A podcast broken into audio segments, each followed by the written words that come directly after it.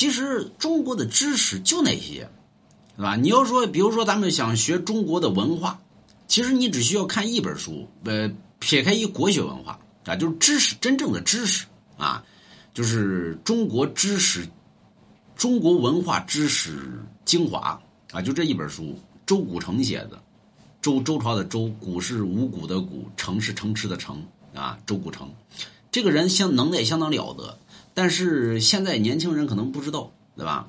所以你把这一本书看完，完了之后呢，中国的文化没有你不知道的。但是国学上和历史上啊，基本上不在这里边，它只是在于文化方面。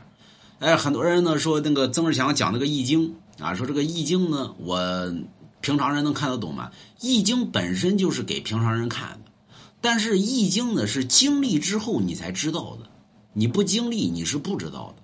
就是你想看懂《易经》。啊，为什么你像很多人都是三十岁之后去看易经就看得懂了？三十岁之前看易经看不懂。有些人说，那有些小孩呢，都都搁那能解易经，能解个毛线？能解解啥呀？对吧？他能解个屁？易经乃是在经历之后你才能看得懂的。你要没有经历，你根本就看不懂。你知道的也就是书面意思。读读死读书，读死书不如无书，对吧？所以年轻人尽量不要看易经，看易经容易给你看成看那神经病院里边去。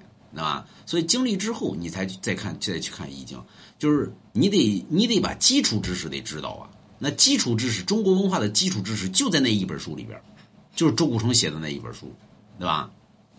那一本书就包含于中国所有的文化。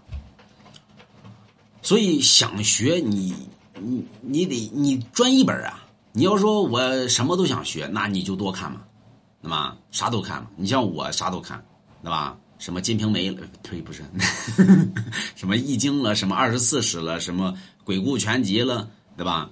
什么中国神话了？什么什么排山倒海？一直有啊，就是咱们说的点穴啊，就是民间里边那种点穴手法，包括医学，对吧？医学外科，我啥都看，没有不看的。所以你多看多多学，你自然而然都知道。虽然说你不精，但是你题啥的你都懂，对吧？不信，买龙王家一幅字儿，是吧？